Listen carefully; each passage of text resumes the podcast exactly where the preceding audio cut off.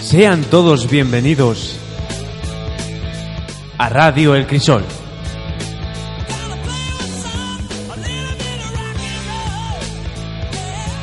La nueva temporada de REC. La radio del instituto.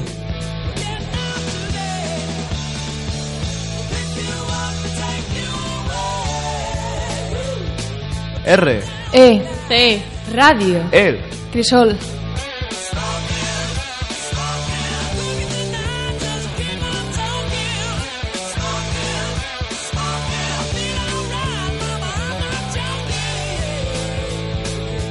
La radio más bohemia.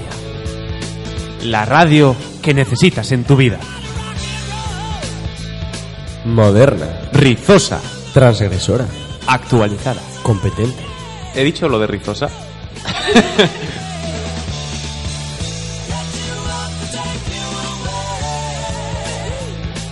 De los alumnos para los alumnos. con nuevos colaboradores de primero de la ESO a segundo de bachillerato.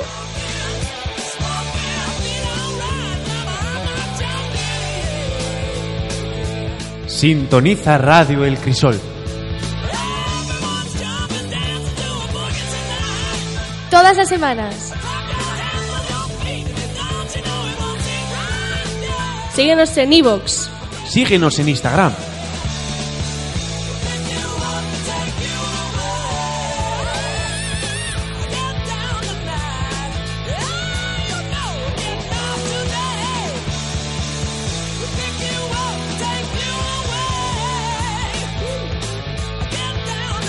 ¡Corten!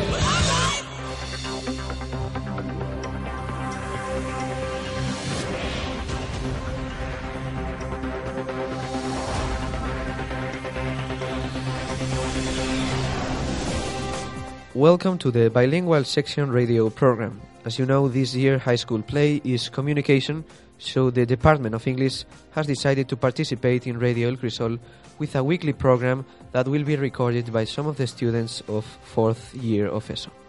Today, we are starting with a review of the most important news of this week. This Wednesday, Juan Manuel Moreno Bonilla will be invested president of the Andalusian government. Popular Party, Ciudadanos, and Vox have reached two agreements that will allow the right to govern Andalusia after 40 years of a socialist government. Ciudadanos has tried to distance itself from Vox because the agreement between Vox and the Popular Party includes controversial proposals such as deleting the law of historical memory or protecting bullfighting. Talking about the United States, this is the 24th day since the government has shut down because of the lack of understanding between the Democrats and President Trump in the budget to build a wall between the US and Mexico. The government shutdown means that about 800,000 public workers are at their homes or working without being paid. Donald Trump has threatened to declare a national emergency at the border in order to afford the wall.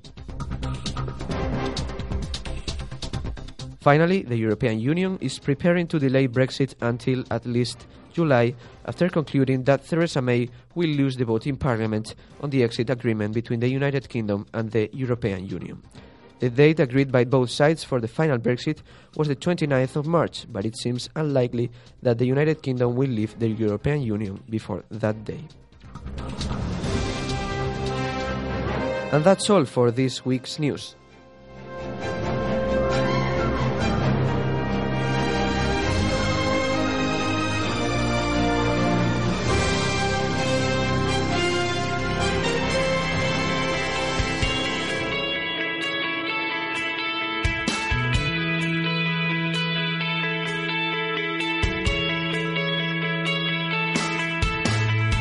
Good morning, this is Mario and I'm going to talk about sports every Monday from now on.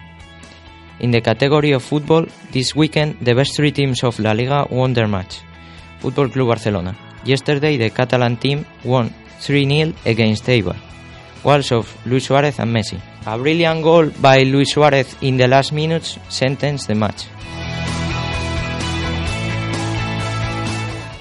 Real Madrid. It was a very close match. Despite the bad strike, the white aggregate obtained the victory with an epic goal of Dani Ceballos in the minute 88. The final result was 1-2. Atlético de Madrid.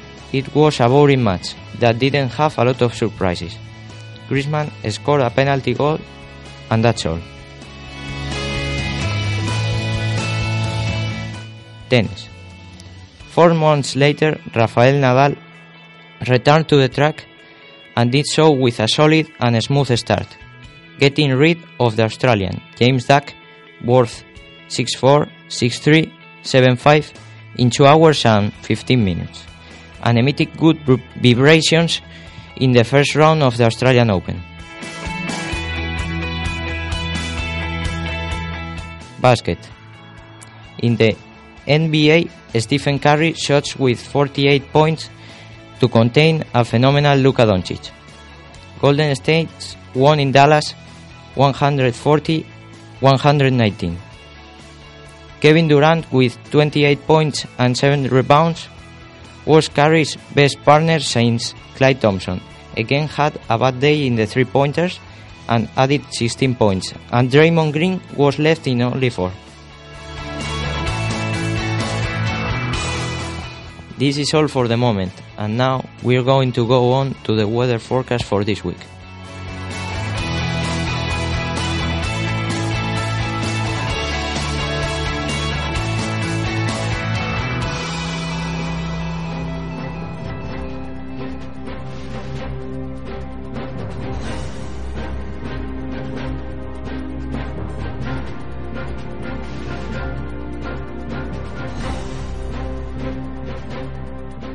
Welcome to the weather forecast. This is Carlos, the weatherman.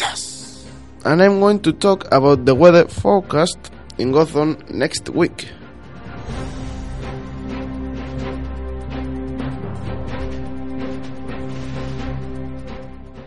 Monday will be a sunny and cloudy day with a maximum temperature of 11 degrees.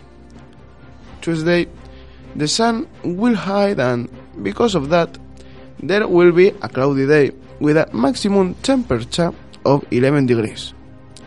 Wednesday will be as Tuesday but with only one more degree of temperature so that means that there will be a maximum temperature of 12 degrees.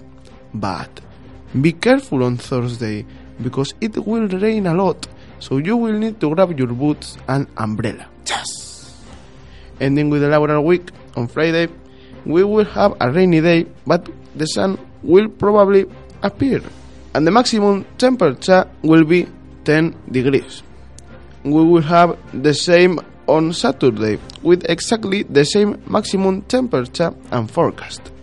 Finally, on Sunday, as the previous days, we will have a rainy day with possibility of sunny gaps and also a maximum temperature of 10 degrees.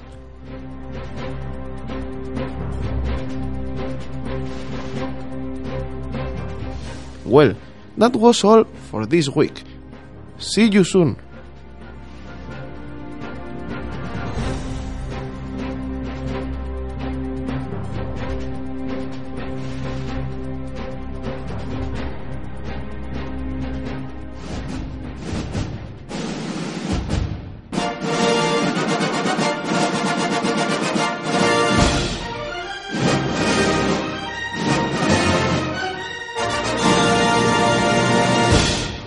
This is Daniel Rodriguez, and I'm going to tell you about the premieres of this week.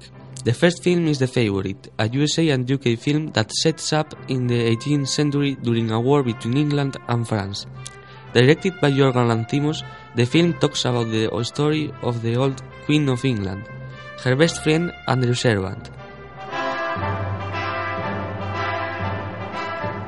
Now we are going on to a film from the USA, Glass. Written and directed by M. Night Shyamalan, is the last film of a trilogy and its main character is David Dunn, a security guard with superpowers, who is chasing a psychopath who has more than 20 different personalities.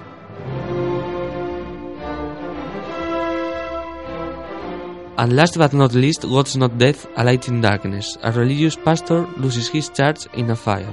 After that, the main character needs the help of his brother, an atheist lawyer who hasn't talked with him for many years. The film is directed by Mike Mason and it is from the USA.